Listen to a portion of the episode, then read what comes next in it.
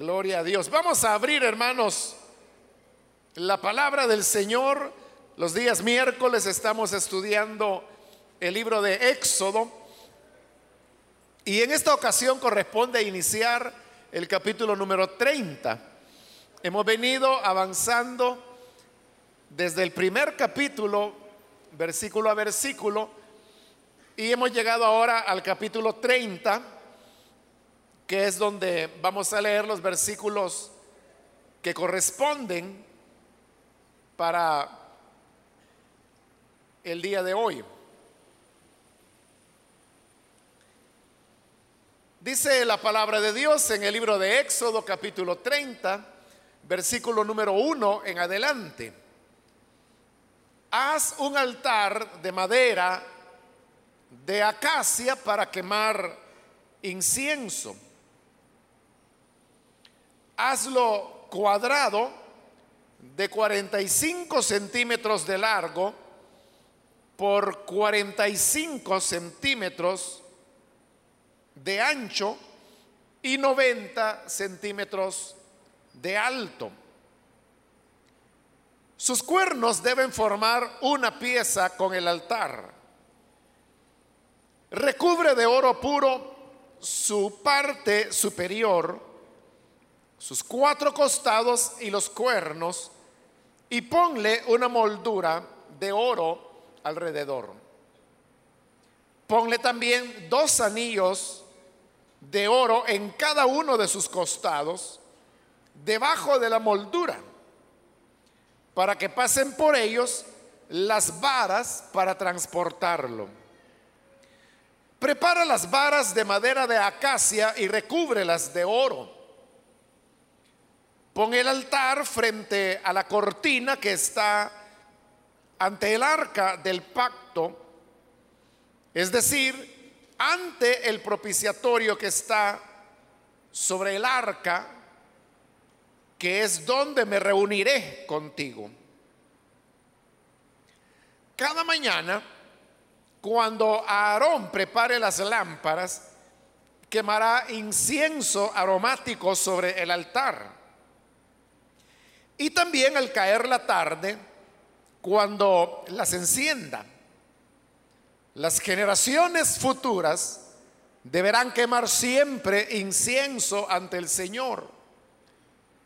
No ofrezcas sobre ese altar ningún otro incienso, ni holocausto, ni ofrenda de grano, ni derrames sobre él libación alguna.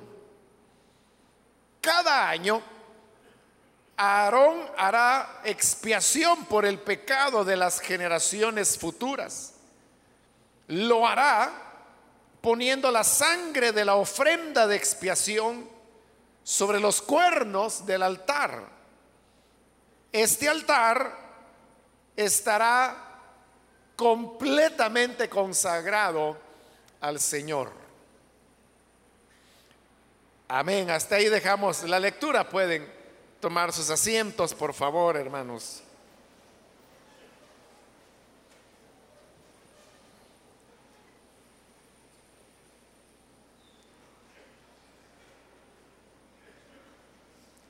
Hermanos, este día, según usted lo acaba de notar en la lectura,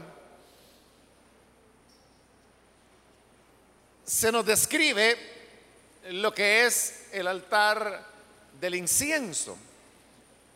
Llama la atención que según acabamos de leerlo allí, este altar del incienso debía estar colocado en el lugar santo. Pero sucede que los muebles del lugar santo ya fueron descritos con anterioridad. Esos muebles eran eh, la, la, lámpara séptuple, o conocida como menorá, que era el nombre que en hebreo recibía. El otro mueble era la mesa, donde se colocaban los panes de la presencia.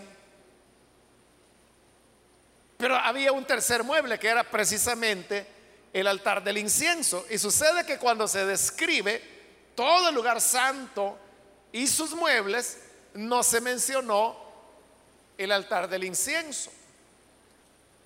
Pero no solamente eso, sino que este capítulo 30 realmente debería haber quedado ubicado al final del capítulo 28, porque en el capítulo 29 lo que vimos es las ceremonias de consagración a los sacerdotes, lo cual ya no tiene nada que ver con una descripción de el tabernáculo o sus muebles. Pero no solo eso, sino que en este capítulo 30 veremos que se siguen describiendo otros muebles como la fuente o lavamanos y luego se va a describir el aceite que se utilizaba para la unción para luego terminar con la descripción de la receta, pudiéramos decir, para hacer el incienso que se iba a quemar precisamente en este altar del incienso. ¿Por qué estos elementos no están en el lugar que le correspondería? Es decir, siguiendo el capítulo 28.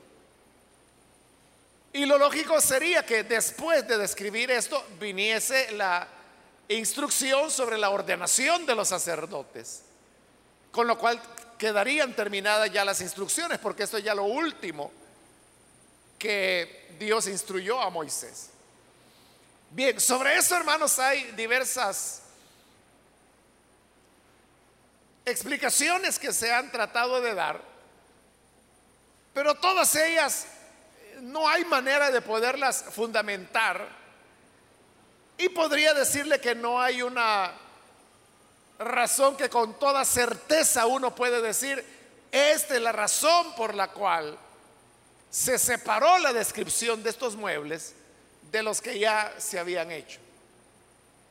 Pero bien, ese es un elemento que podríamos decir que no es tan vital como para la interpretación del texto. Y por eso vamos a pasar a ver de qué se trataba.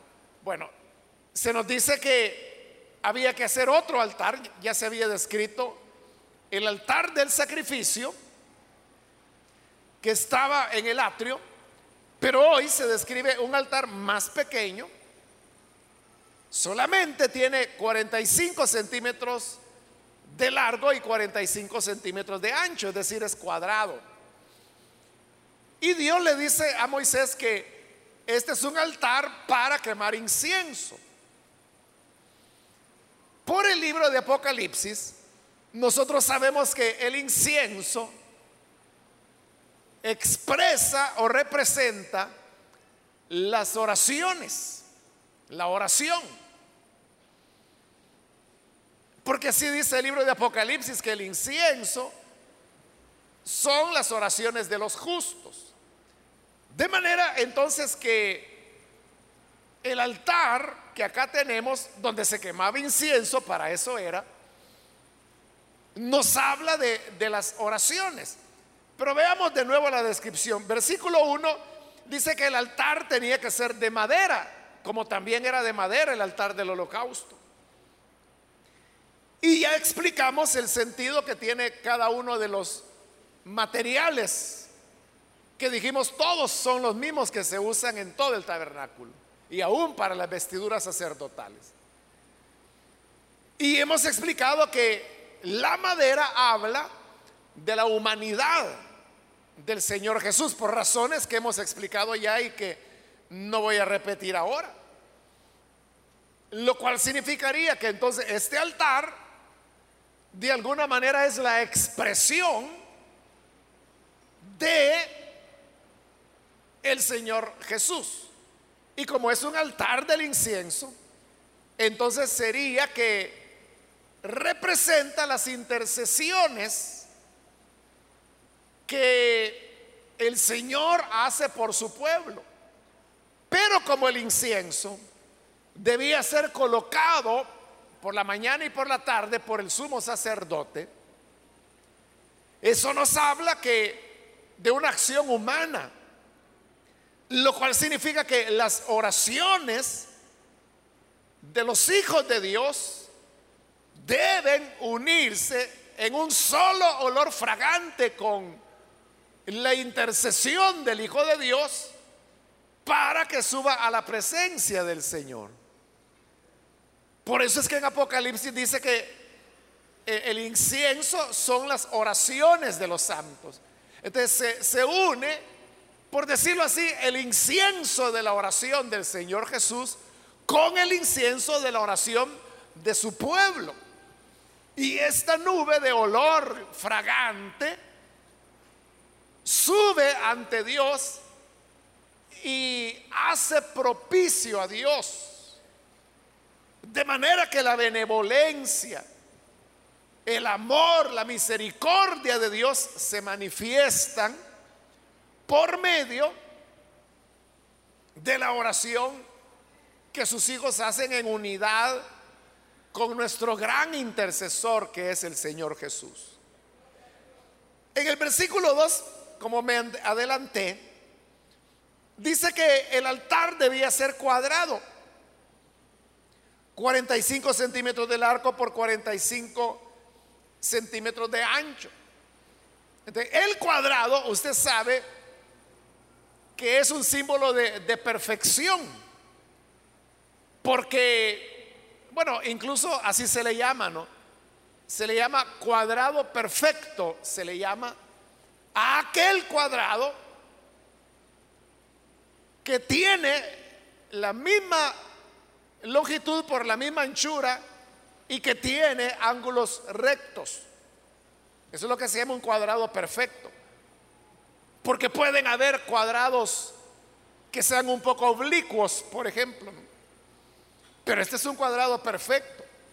está hablando de la perfección del altar, pero como ya dijimos que el altar expresa al Hijo de Dios, entonces esto viene como a reafirmar que es la perfección del Hijo de Dios, la que está expresada por el cuadro perfecto del altar del incienso.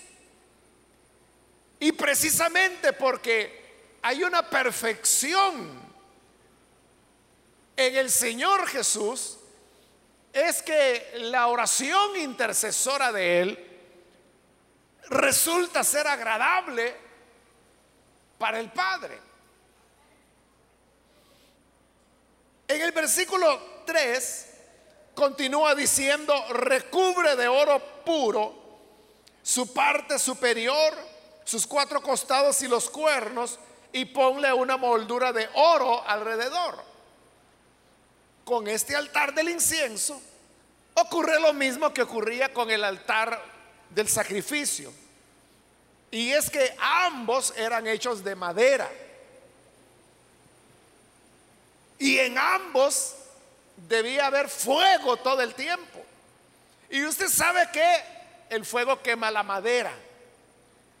para evitar que la madera de acacia, que es una madera muy resistente, pero que de un fuego de 24 horas va a terminar por quemarla, ¿no? Entonces, para protegerla, así como el bronce cubría el altar del holocausto, el altar del incienso, estamos viendo que la madera estaba cubierta de oro. Dice que la parte superior, sus cuernos, los lados, es decir, todo, todo, estaba cubierto por oro. Y el fuego no consume al oro porque el oro es un metal. Eso es lo que habría de preservar la madera. Pero el oro también ya hemos explicado que es una figura de la deidad, de la divinidad del Hijo de Dios. Entonces cuando se une la madera, que es la humanidad de Cristo, con el oro, que es la divinidad de Cristo, entonces tenemos la unión de la naturaleza divina con la naturaleza humana en un mismo altar. Igual que en el Señor Jesús, que siendo un solo hombre, él tenía al mismo tiempo la naturaleza humana y la naturaleza divina. Lo humano no anula lo divino y lo divino tampoco anula lo humano. La naturaleza humana no se mezcla con la divina, ni la divina con la humana, sino que permanecen separadas en cuanto a mezcla de las naturalezas, pero unidas en cuanto a que constituyen un solo ser, que es el Señor Jesús. Eso está claramente ejemplificado con el altar del incienso, porque es de madera y de oro. La madera no se mezcla con el oro ni el oro con la madera. Pero tampoco el oro anula la madera ni la madera al oro. Ambas coexisten, pero forman un mismo altar. Puede usted ver que el altar del incienso es una figura muy acabada del Señor Jesús y de su naturaleza. Ahora, en el versículo 4 dice, ponle también dos anillos de oro en cada uno de sus costados, debajo de la moldura para que pasen las varas para transportarlo. Había una, una moldura como esta que tenemos acá, y dice que debajo de cada costado tenía que ir dos anillos. Un anillo acá, el otro acá.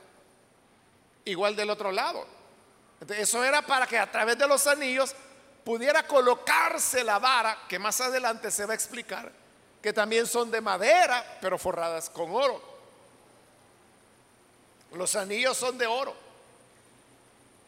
Y ahí lo dice el versículo que hemos leído, el versículo 4, que el propósito de colocar las varas por los anillos del altar es poderlo transportar. Esto habla, hermanos, que la oración, porque como este es el altar del incienso, y ya dijimos que el incienso expresa la oración de los santos, y el altar acompañaba a Israel en todo su peregrinaje. Y así como no debía apagarse el fuego del altar del holocausto. Eso ya lo vimos. El altar del holocausto también tenía sus anillos y sus varas. Y vimos que la escritura dice que aun cuando ellos marchaban, trasladándose de un lugar a otro, no debía apagarse el fuego que iba en el altar del holocausto. Lo mismo ocurría con el altar del incienso. Es decir, que este siempre iba encendido. Y tenía las varas para poderlo transportar. Es decir, ellos no dejaban por allá el altar del incienso. Siempre lo llevaban con ellos. Siempre lo cargaban sobre sus hombros. Siempre estaba encendido.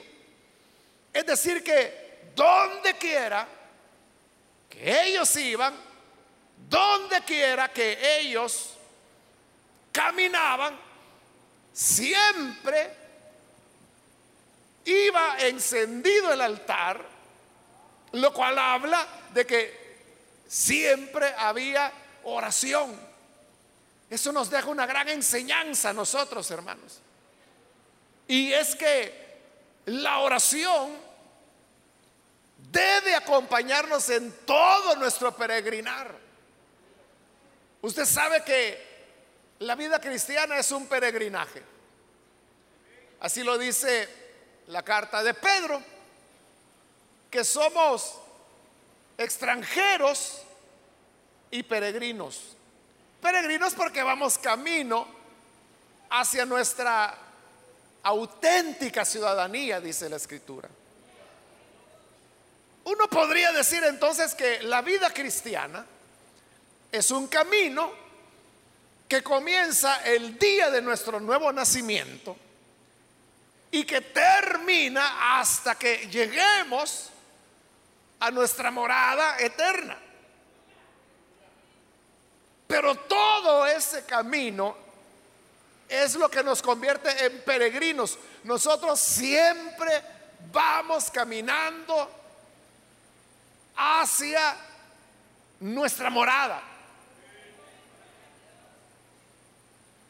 Vamos camino a esa morada, pero en todo ese peregrinaje no debe faltar la oración el altar del incienso siempre debemos llevarlo con nosotros. Por eso el Señor dijo, tendrá dos anillos a cada costado para colocar las varas para transportarlo.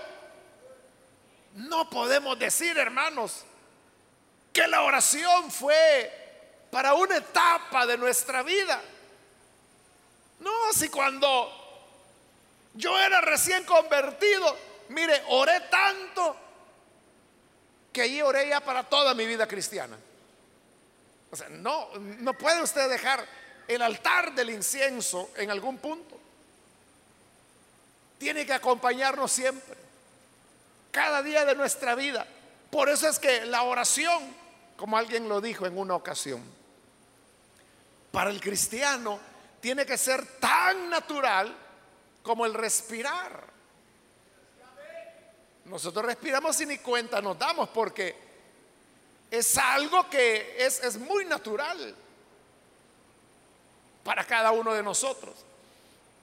Entonces, la oración debe acompañarnos en cada momento de nuestra vida. No solo los momentos difíciles, porque hay personas que así son, ¿no? Se ven en problemas, ahí sí oran. O por lo menos ponen a orar a otra gente y es la gente que dice, ahí ora por mí, ahí ora por mí, ahí me lleven oración, ahí me lleven cadena de oración, dicen otros. Ahí ora por mí. Y a, a medio mundo andan poniendo en oración. Pasa la dificultad. Se olvidaron. Pero el altar del incienso siempre debemos llevarlo con nosotros. Nunca, hermanos, habrá un momento en la vida cristiana en que uno diga, hoy yo no necesito de la oración. Nunca. Porque siempre debemos conservar nuestra comunión con Dios. Y eso se da por medio de la oración. Ve ahora el versículo 5. Bueno, ahí habla de las varas, pero leamos también el 5 y el 6. Prepara las varas de madera de acacia y recúbrelas de oro. Y el versículo 6 dice, pon el altar, el altar del incienso, frente a la cortina que está ante el arca del pacto, es decir, ante el propiciatorio que está sobre el arca que es donde me reuniré contigo. Cuando allí dice, pon el altar frente a la cortina, esa cortina es el velo que separa el lugar santo del lugar santísimo. Y adentro en el lugar santísimo, como dice el Señor, ahí es donde yo me reuniré contigo. Es decir, en el lugar santísimo estaba la presencia de Dios, la morada de Dios. El velo y frente al velo estaba el altar del incienso. ¿Qué significa eso? Que el sacerdote colocaba el incienso sobre el altar y entonces el incienso subía y entraba a través del velo para llegar al lugar santísimo, que era donde estaba Dios. Porque el incienso se ofrecía no para que estuviera perfumado y que el sacerdote disfrutara, porque si era muy aromático el incienso, bueno, todo incienso usted sabe, es aromático, ¿no? Pero no era para el disfrute del sacerdote, era para que llegara ante la presencia de Dios. Es decir, que por eso es que el altar del incienso no estaba en otro lugar, sino frente a la cortina. Porque detrás de esa cortina estaba el lugar donde Dios dice, allí me manifiesto yo. el incienso subía su humo para entrar en el lugar santísimo. Pero como ya hemos dicho, el incienso es la oración. ¿Qué significa esto? Que el incienso se quemaba en el lugar santo pero al ascender entraba al lugar santísimo. Así es la oración. La oración la hacemos aquí en la tierra, pero sube como olor grato al lugar santísimo, a la morada de Dios. Llega hasta Él. Porque ¿a quién oramos? No oramos, hermano, al techo y que iba a llegar, ¿no? No oramos a los hombres. No oramos ni siquiera a las nubes. Nuestra oración es al Dios todopoderoso que habita en el auténtico lugar santísimo. Entonces vea la virtud. O si usted quiere decirlo así, vea el poder que tiene la oración, que nos conecta con Dios. La gente, hermanos, puede jactarse y a veces hay gente que se jacta, que dice tener cierta facilidad de comunicación con algunas personas. Allá en la época de la dictadura militar acá en nuestro país, si un fulano decía, no, no, si yo aquí ando la tarjeta del coronel no sé qué, eso era como un privilegio, porque si ese, esa persona tenía algún problema con la policía, con quien fuera, con la guardia podía ser. Solo sacaba, mire, esto me lo dio el coronel no sé qué, y ya estuvo. Ahí se resolvían los problemas. Ya no se diga si el general no sé qué es mi tío, o que el coronel no sé qué es amigo de mi papá.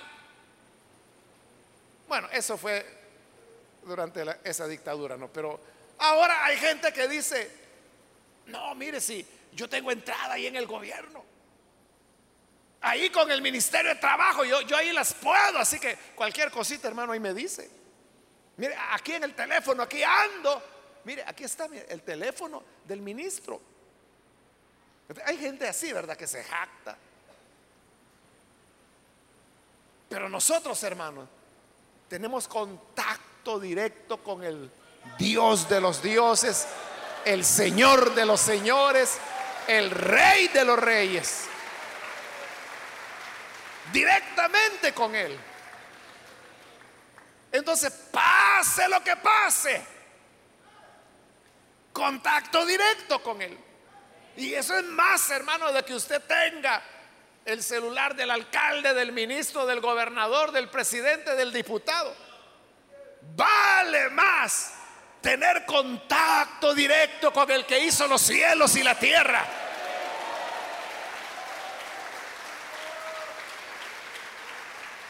Porque la oración de la tierra se eleva y llega hasta la presencia de Dios.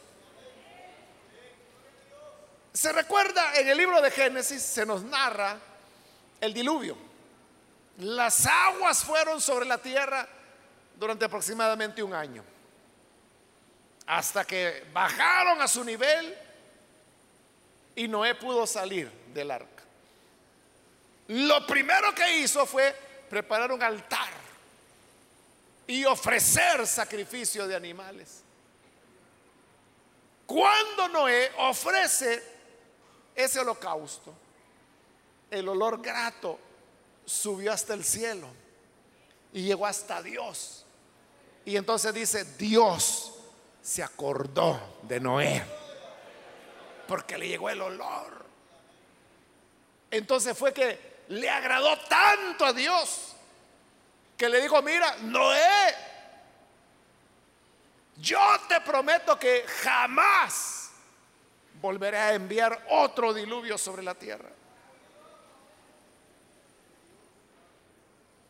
Y el arco, es decir, el arco iris, es la señal de este pacto, de esta promesa, que no vuelvo a enviar un diluvio. Por eso es que no ha vuelto a haber un diluvio, ni lo habrá. Pero lo que a mí me llama la atención es que como que en ese año, claro, Dios no se olvida, Dios estaba en todo, ¿no? Pero es como una figura literaria que usa la Biblia, que dice que cuando percibió el olor, se acordó Dios de Noé y lo bendijo y le hizo la promesa. Promesa que hasta nosotros nos bendice porque ya no habrá otro diluvio. Eso es lo que hace la oración. Por eso es que estaba frente al velo. Y aunque no se podía ver, pero el incienso, el humo entraba. Nuestras oraciones también son escuchadas por el Señor. Amén, hermanos. Pero mire, ya le dije que hay gente que se alegra y dice, no, mire, si yo aquí ando el teléfono del presidente y anda feliz. Pero usted que tiene línea directa con el rey de reyes, no, no lo veo tan entusiasmado.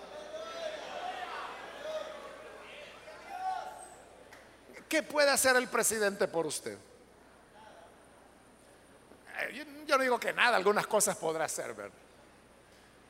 Pero ¿qué son esas cosas en relación a lo que Dios puede hacer por usted? Si Dios es el que creó los cielos y la tierra, el que nos da la vida, el que sostiene todo. Y usted tiene acceso a Él. Puede hablar con Él. Y como dijo el Señor Jesús, todo lo que pidan en mi nombre, yo lo haré.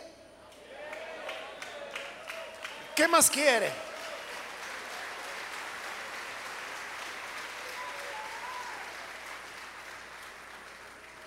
Algunos cuando leen el pasaje de, Salomón, cuando tuvo su sueño, que Dios se le apareció en un sueño a Salomón, y le digo, Salomón, pídeme lo que quieras, que yo te lo voy a dar. Y usted ya sabe qué pidió Salomón. Pero lo que le quiero decir es que hay hermanos que dicen, ay, si a mí se me apareciera Dios y Dios me dijera, pídeme lo que quieras. ¿Qué le pediría a usted? Lo mismo que Dios le dijo a Salomón, le está diciendo a usted. Lo que pidan en mi nombre, yo lo haré. Es lo mismo. ¿Qué quieres? ¿Qué necesitas? Por eso es que en otra ocasión el Señor Jesús también dijo, hasta ahora nada han pedido. Y así sucede con muchos de nosotros. Que ahí pasa usted suspirando, anhelando, deseando. Y nunca le pide al Señor. Pero nunca olvide que el incienso de la oración llega hasta la morada misma de Dios. Versículo 7. Cada mañana cuando Aarón prepare las lámparas, quemará incienso aromático sobre el altar. Y también al caer la tarde, cuando las encienda. Entonces vea, dos veces al día se ofrecía el incienso en el altar. Por la mañana y por la tarde. O sea, las mismas horas en las que se ofrecía el continuo sacrificio. Que era al amanecer y al atardecer. Igual ahí. O sea, era parte del rito, ¿no? Del sacrificio continuo ofrecer el incienso. Pero eso nos deja otra enseñanza. Y es que la oración no debemos nosotros tenerla reservada, como le decía hace un momento, cuando ya la vida se nos está rajando toda. Y cuando estamos desesperados y que ya no hayamos que hacer, ahí oramos. Pero la oración tiene que ser una práctica cotidiana. Cotidiana. Mañana y tarde, mañana y tarde. O sea, no le quiero decir de que solo se puede orar por la mañana o solo se puede orar por la tarde. No. Lo que quiero decirle es que la oración es una práctica constante, constante. O sea, permanentemente tenemos que estar orando. ¿Cómo aprendemos a orar? Orando.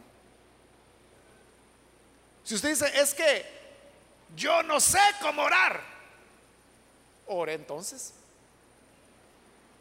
Parece raro, pero así es, ¿verdad? No sabe cómo orar, ore entonces. Y orando aprenderá a orar. De manera, hermanos, que la oración debe ser constante. En nuestra vida debe existir una dependencia continua de oración. O sea, todo el tiempo. Nuestra vida debe estar en comunión con Dios y esa comunión se logra por medio de la oración. Ahora vea el versículo 9.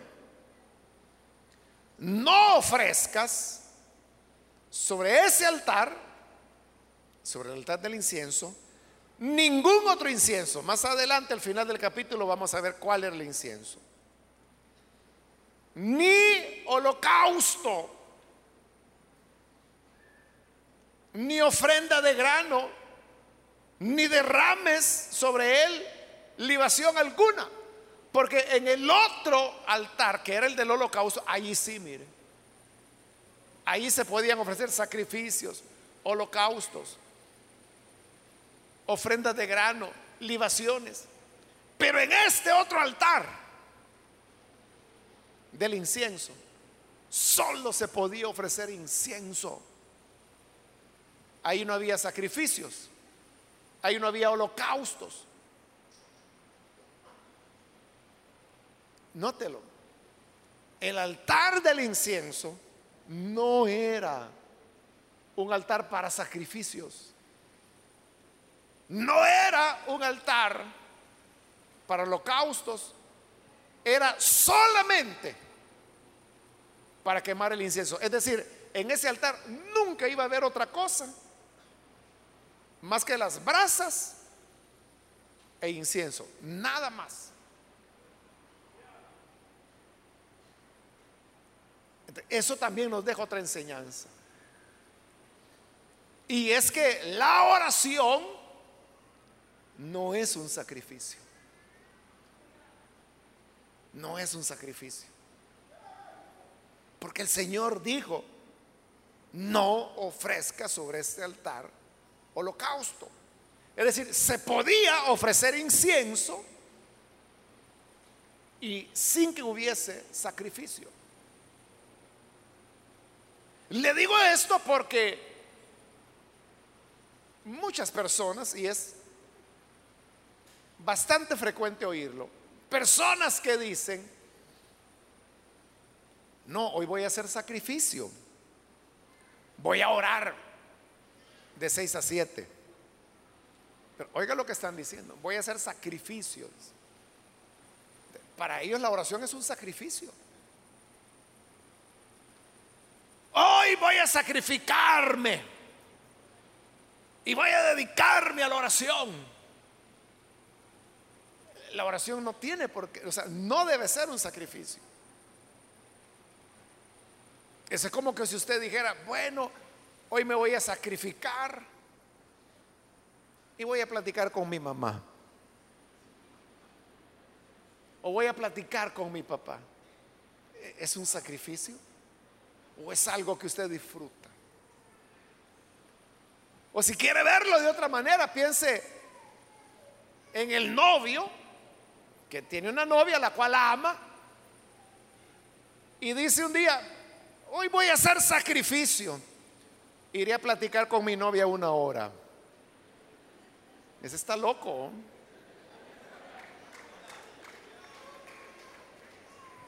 Igual de locos están aquellos creyentes que creen que la oración es un sacrificio. Es que para eso había otro altar, para los sacrificios era otro altar. Pero en el del incienso no ofrecerás holocausto, dijo el Señor, no habrán sacrificios ahí. La oración debe ser un deleite para el cristiano. Así como para el enamorado lo es. Platicar con la novia. O sea, si el problema no es de que tiene que platicar, el problema es cuando ya tiene que irse. Y ella le dice, mira, andate que ya van a ser las nueve. Sí, sí, ahorita solo un ratito más. Andate que ya son las nueve y cinco. Ya, ya, ahorita. Andate que ya son las nueve y diez. Y no se va. Mira lo peligroso que está. No se va. Así debe ser la oración. Ahora, ¿por qué las personas no disfrutan la oración? ¿Y por qué es un sacrificio para la gente? Es porque, bueno, yo diría hermano que en primer lugar es porque no saben a quién le están orando. Porque del Señor la Biblia dice que Él es señalado entre diez mil. Que es el más hermoso de los hombres. Que su nombre es como un ungüento, perfume derramado. En Él todo es adorable. Le preguntaron las jóvenes a la novia, ¿Qué tiene tu amado que no tengan otros? O sea, ¿por qué te andas muriendo por ese si tanto muchacho guapo que hay? Y ella dijo, no, es que el mío es diferente. Es señalado entre diez mil. Es el más hermoso de los hombres.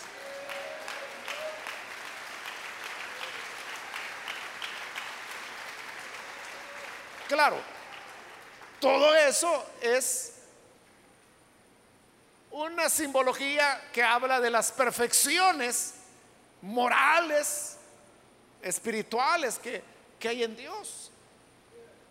Entonces, es el ser más agradable que hay. Y por eso le digo, ¿por qué a la gente no le gusta orar? Porque quizás creen que lo están haciendo para que lo vea el diácono. O quizás porque creen, es que yo quiero que Él me responda y por eso tengo que orar. Y quizás por eso es que hay gente que anda preguntando, mire, ¿y cuántas horas tengo que orar?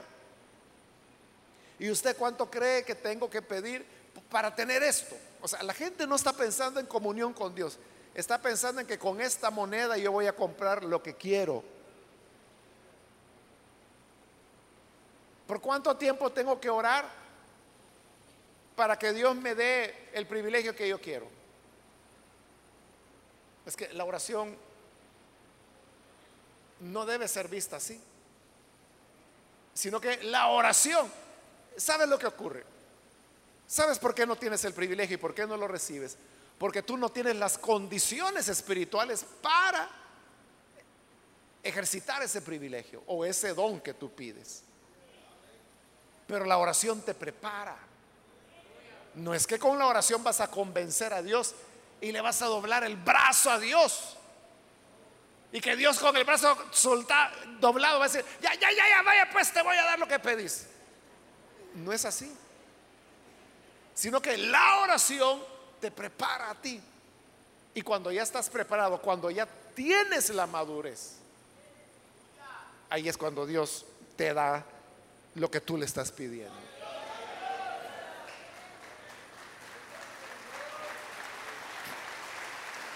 Eso hace la oración.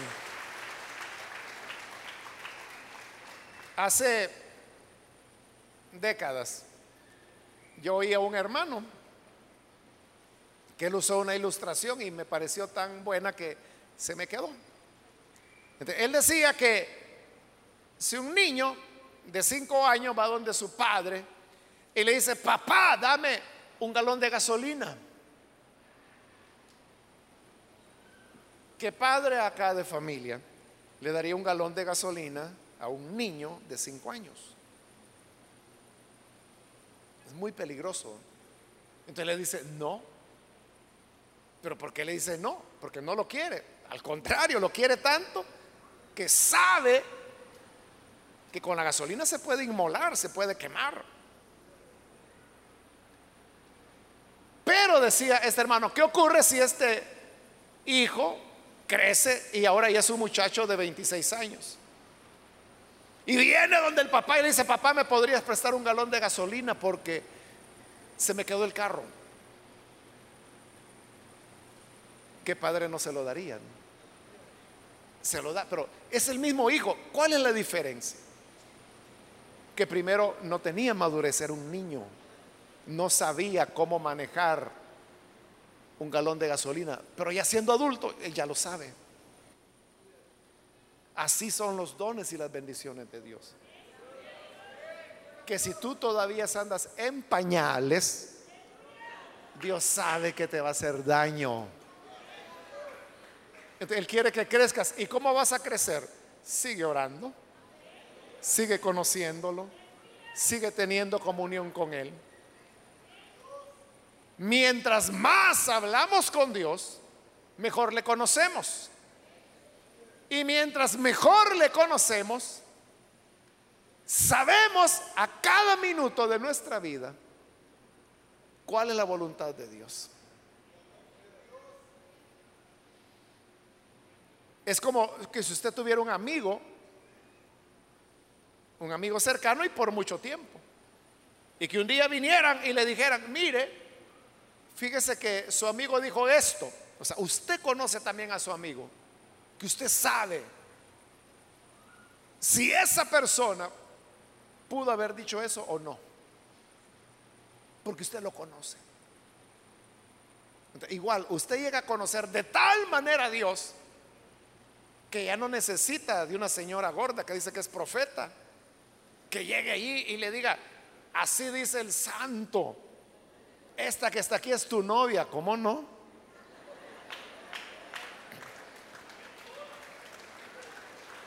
ya sabe cómo es Dios, cómo habla. Con esto no quiero decir que no haya profecías, pero lo que estoy diciendo es que hay personas que abusan y quieren hacer. Una hermana por ahí me contaba que su esposo se ha ido a meter a otra iglesita de esas extrañas, ¿no?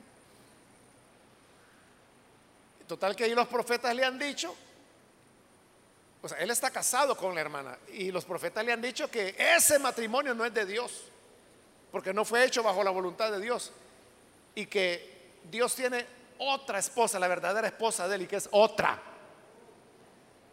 Entonces, hoy quiere dejar a la hermana, y la hermana viene aquí y me decía, hermano, ¿y esto será de Dios? Por supuesto que no. ¿Cómo va a ser de Dios eso? Y ella me decía, ¿Y qué hago? bueno, lo primero es que trate de que su esposo ya no vaya a ir a ese manicomio. Pues eso es lo primero. Para evitar que continúen enajenándolo. A eso me refiero. Cuando hay una comunión, una amistad estrecha con Dios, entonces usted sabe lo que es de Dios, lo que no es de Dios. Lo que es la voluntad de Dios. O que alguien diga, mire, fíjese que el Señor me dijo esto, esto y esto. Pero usted sabe en su corazón que no. No, Dios no me ha dicho eso. A, veces hay gente que viene y dice, mire, dice el Señor que haga esto, esto y otro. Bueno, yo voy a esperar que Él me lo diga, les digo yo. yo no estoy peleado con Dios. Cuando Él me quiere decir algo, me lo va a decir. E, él no necesita carteros, ni mensajeros, ni ordenanzas. O sea, yo no estoy peleado con Él. Él me lo puede decir cuando quiera. Y lo peor es que lo que vienen diciendo son disparates. Entonces, el altar del incienso, hermanos, nunca debemos dejarlo.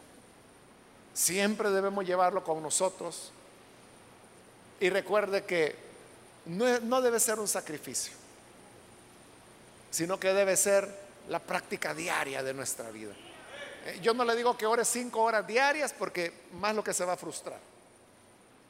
Pero lo que ore, lo que sea, pero lo que ore, órelo con esa sinceridad.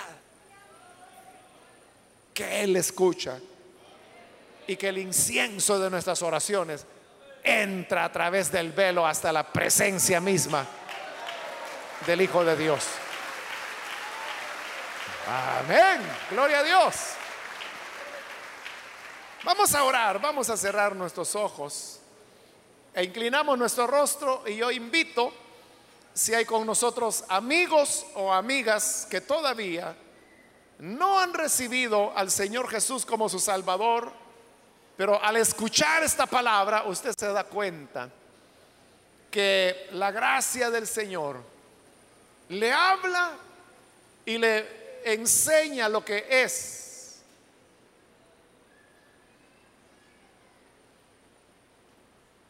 la virtud de la oración. Quiero invitar entonces si hay alguna persona que por primera vez necesita creer en el buen Salvador, ahí en el lugar donde se encuentra, póngase en pie por favor, en señal que usted desea entregar su vida al Hijo de Dios. ¿Hay algún amigo o amiga que necesita venir para creer en el buen Salvador?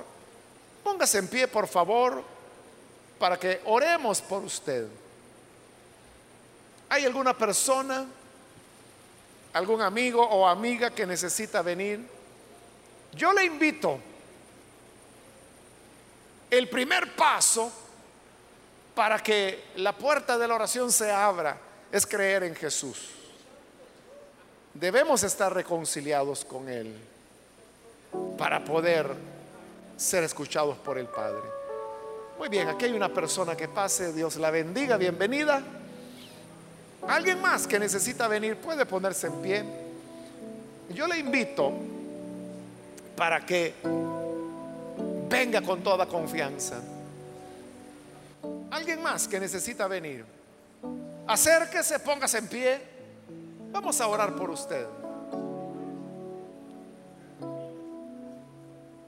Quiero invitar también si hay hermanos que se han alejado del Señor, pero usted quiere volver a Él y rescatar la práctica de la oración. Igual, póngase en pie y vamos a orar por usted. Venga cualquier hermano, hermana que necesita reconciliar. Venga y esté a cuentas con el Señor. ¿Hay alguien que necesita venir? Hoy es su momento. Hoy es su oportunidad. ¿Hay alguna otra persona? Le invito para que se acerque. Queremos orar por usted. Hoy es su día. Es su momento para que la gracia de Dios le alcance. Voy a finalizar, hago la última invitación. Si hay alguien más que es primera vez que necesita venir al Señor o necesita reconciliarse, póngase en pie y vamos a orar.